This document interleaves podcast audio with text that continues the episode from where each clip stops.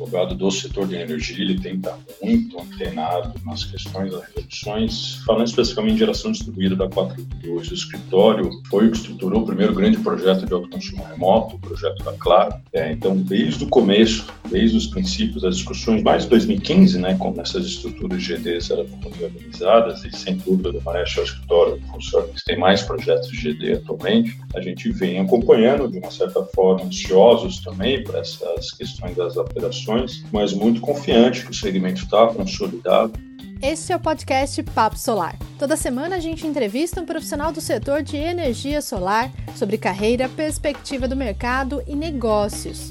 Este podcast é um oferecimento do Canal Solar. Meu nome é Erika Araújo e nesta semana eu converso com o advogado Pedro Dante, que atua no mercado de geração distribuída no país. Olá, Pedro, tudo bem? Muito obrigado por participar do Papo Solar. Eu que agradeço, é sempre um prazer falar com vocês. Perfeito. Pedro, eu queria que você contasse para gente como que foi o início da sua carreira profissional. Você sempre pensou em atuar na área do direito? Érica, eu comecei na faculdade com 17 anos. Tá, se você me perguntar, eu nem lembro por que, que eu escolhi direito, mas fatalmente acho que entrei por conta do leque, né, das, da possibilidade de atuação em direito, públicos.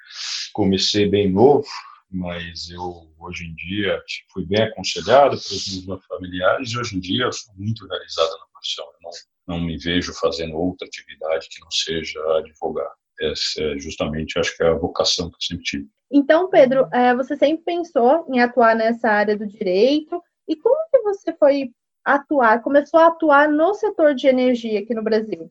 Foi só já como estagiário Tá, lá em 2002 eu comecei uma seleção de estágio comum na época em Campinas eu fui e consequentemente já entrei no setor de energia e já e já me apaixonei. Lá em 2002 pós racionamento pós privatizações né Electro lá comprou algumas áreas de concessão da, da SESC fiquei por sete anos até em 2009 foi quando eu, eu fiz uma seleção para entrar na CCE na Câmara de Comercialização de Energia Elétrica foi um, um, grande diferencial na minha carreira. Entrei lá em 2009, vim para São Paulo, fiquei um tempo em Campinas, a sede da Electra em Campinas, e fiquei quase nove anos na Câmara de Comercialização. Comecei como advogado sênior, especialista, virei gerente corporativo, depois regulatório, e aí foi que eu recebi esse convite né, de integrar o Demarest, escritório full service, mais de 70 anos de existência, com prática sempre em energia, uma equipe já formada, de ex-integrantes também da Câmara de Comercialização de Energia. Então, a minha experiência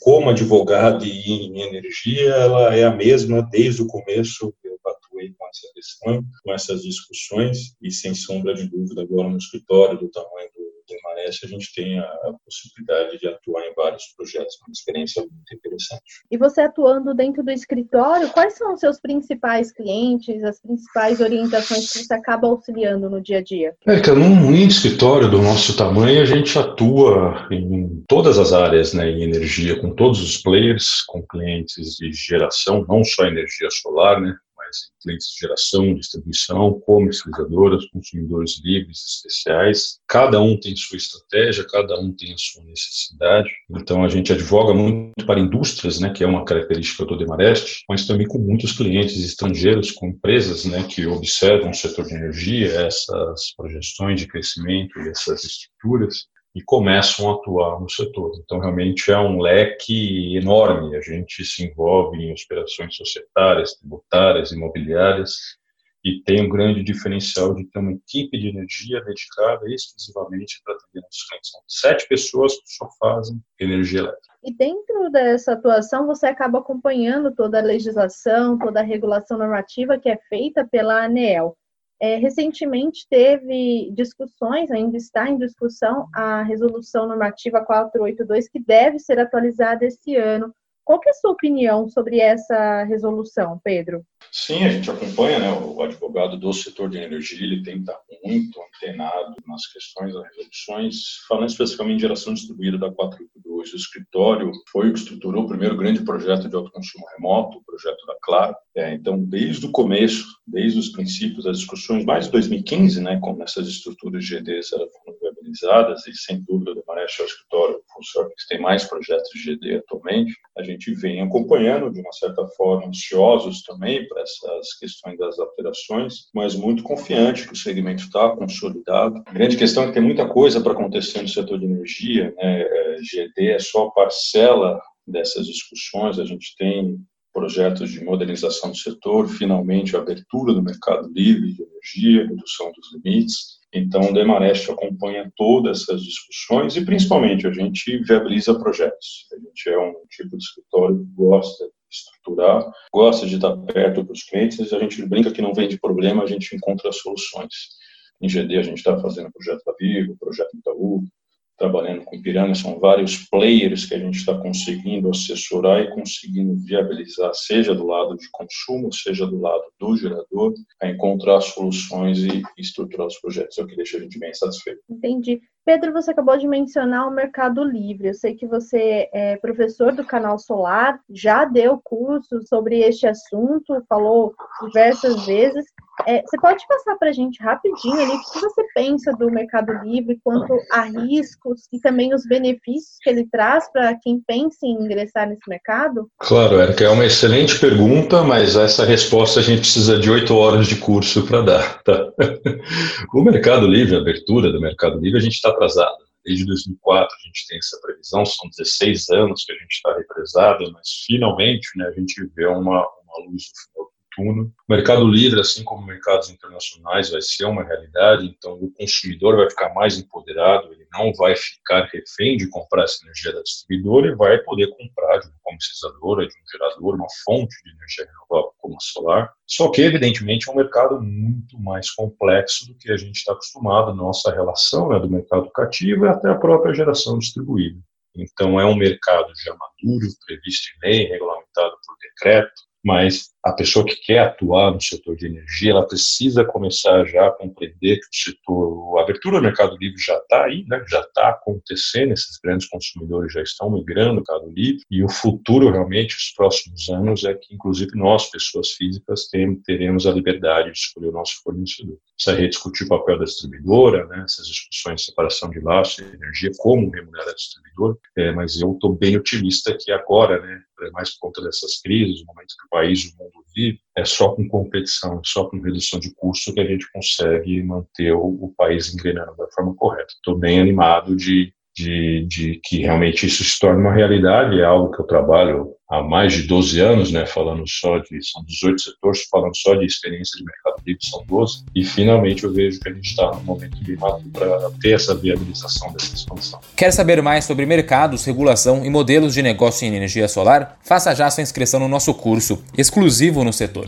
Acesse canalsolar.com.br barra cursos e fale com um dos nossos consultores.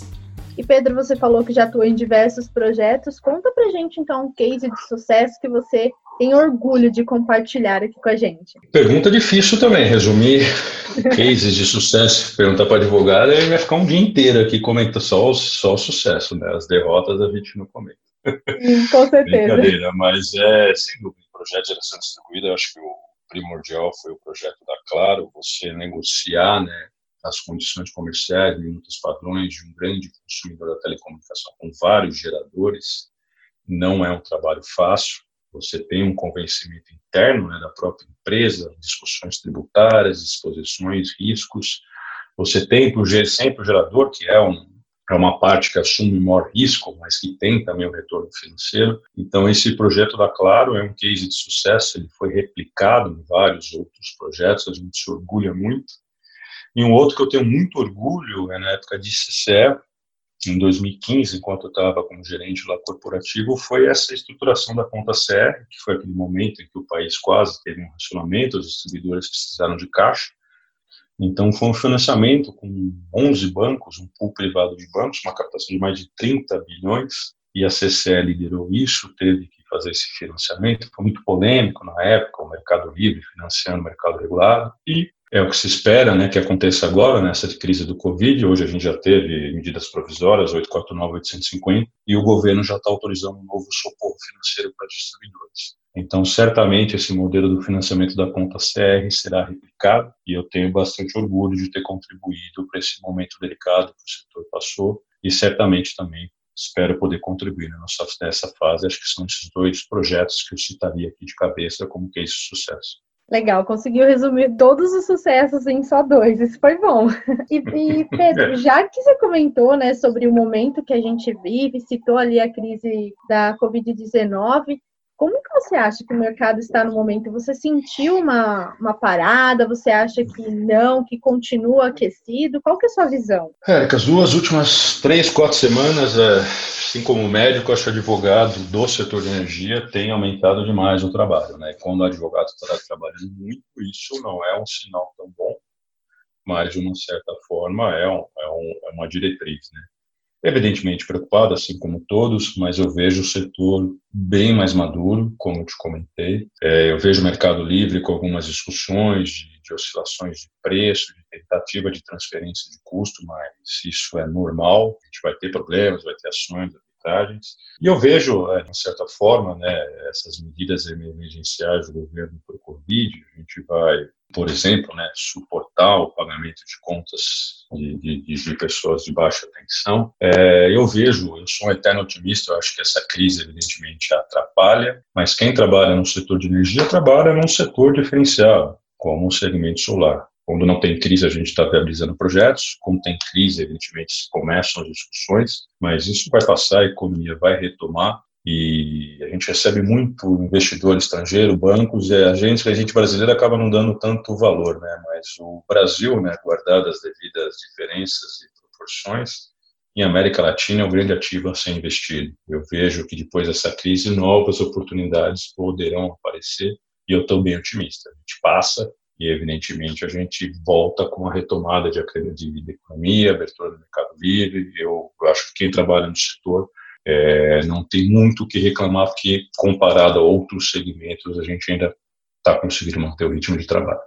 Legal, é bom ouvir isso. Palavra de otimismo em um momento tão preocupante, né, para todos os segmentos do mercado brasileiro, internacional. E Pedro, para a gente terminar o nosso papo aqui, eu queria que você deixasse um conselho, uma orientação para quem já está no mercado já há um tempo ou para quem está planejando ingressar? Vamos lá, Erika. Assim, quem está no mercado, quem está ingressando é conhecimento, é estudo. Eu acho que hoje em dia, com essas plataformas, com internet, com você não estuda direito da energia em faculdades. Então, você tem que se especializar em cursos próprios e atuando na área. Então, a tendência da advocacia era ser especializado em alguma matéria, setor de energia, como eu disse, na crise, advogado trabalha mais do que no próprio, como tem um, um momento de, de, de, normalidade. Então, quem quer entrar nesse setor tem que estudar, tem que ser dedicado, porque, como eu falei, é, é, todo dia tem uma nova norma, todo dia tem uma nova legislação, regulação, mas eu, particularmente, sou apaixonado, sou suspeito, acho que que é um segmento que tem muito, é muito promissor, e ainda o que está por vir em termos de futuro, eu, eu confesso que eu fico muito animado dessas novas oportunidades que vão aparecer. E energia é um bem essencial, e sou fã de energia solar, também toda a questão de sustentabilidade. Eu acho que o que a gente tem hoje na matriz energética de energia solar, o que a gente vai ter no futuro, só aí já está a resposta porque as pessoas têm que investir e atuar no setor de energia. Acho que não vai faltar trabalho, mas evidentemente tem que se dedicar, porque não, não é fácil acompanhar todas essas maluquices do, do setor. Perfeito. Vou aproveitar para fazer uma última pergunta aqui, que foi um pedido do Bruno. É para você falar sobre a importância da atuação de advogados, que você comentou sobre a legislação está sempre atualizando. Como que é importante ter um advogado para acompanhar, orientar, principalmente quando tem projetos com altos investimentos, né? Questão de garantias, seguros. Qual é o conselho que você dá para esses empreendedores? É uma boa pergunta, Bruno. Eu sou fã dele. A gente, quando a gente faz o curso, né, de regulação modelos de mercado, realmente é muito engraçado ver né, que as pessoas, os empreendedores, eles não consideram o custo, né, do advogado na estruturação dos projetos. Mas esse custo economizado ele pode sair muito caro, né, justamente se comete equívocos no momento inicial do, do projeto. Então, lógico, advogado é um prestador de serviço, mas eu particularmente sou aquele advogado que gosta de aparecer no início início do projeto, justamente para auxiliar nos pontos de atenções e não aparecer justamente quando já é para socorrer quando o problema já é, que é normalmente quando as pessoas contratam advogados, né, quando o problema já está concretizado. Então, o conselho é: existem bons profissionais, comparado ao valor do investimento e ao risco, Evidentemente, os honorários é um custo a ser considerado, mas eu, particularmente, gosto de receber feedbacks de clientes que esse é o melhor tipo de investimento. O conselho, evidentemente, para quem está estruturando projetos é contrate, chame um advogado, proponha uma metodologia, é, comece com um advogado no começo do projeto. Não deixe para quando o problema já aconteceu, que às vezes não dá para fazer milagre. É o conselho que eu daria. E o que mais você precisa saber hoje? A Goodwill é a nova parceira de licenciamento exclusiva de inversores solares para as vendas globais da GE. O inversor já está disponível pela distribuidora Ecore. Já a Siemens instalará hub de hidrogênio no Chile e uma startup americana desenvolve janela solar. Saiba mais sobre estas notícias em canalsolar.com.br. Este foi o Papo Solar, o podcast mais importante do setor de energia solar. Semana que vem tem muito mais. Até lá!